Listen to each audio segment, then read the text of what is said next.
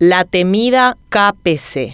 Las infecciones hospitalarias son tan frecuentes en el Hospital Central del IPS que tienen un exclusivo pabellón KPC. Varias denuncias públicas se dieron en estos días respecto a pacientes que fallecieron a causa de esta afección contraída dentro del centro médico, pero lejos de intervenir, el negligente Ministerio de Salud hace como los tres monos, no ve, no oye, no interviene. La bacteria intrahospitalaria KPC es conocida también como superbacteria, debido a que es muy resistente a los antibióticos. Su aparición en los centros médicos constituye un indicador de mala gestión hospitalaria, opinaba en septiembre de 2012, hace 10 años, el médico infectólogo Gustavo Cuellar. En aquel momento, el Instituto de Previsión Social llevaba adelante una auditoría para investigar la muerte de varios pacientes con sospecha de haber sido causadas por la bacteria. En 10 años, la cosa no parece haber cambiado mucho dentro del hospital central. En una denuncia pública, Karina contaba días atrás que su marido, Rodolfo, que ingresó al IPS por una cirugía cardiovascular, contrajo KPC y acabó falleciendo a causa de la infección. Ella daba a conocer cómo, en el pabellón para pacientes cardíacos, los mismos familiares debían limpiar. Contaba que recién al octavo día de internación vio al personal realizando higiene en la zona. Proveyó contundentes fotografías del pasillo del séptimo piso, con basura patológica e inclusive sangre chorreada en un suelo visiblemente sucio. Esta denuncia hizo que otra gente que había pasado por experiencias similares en el Hospital Central del IPS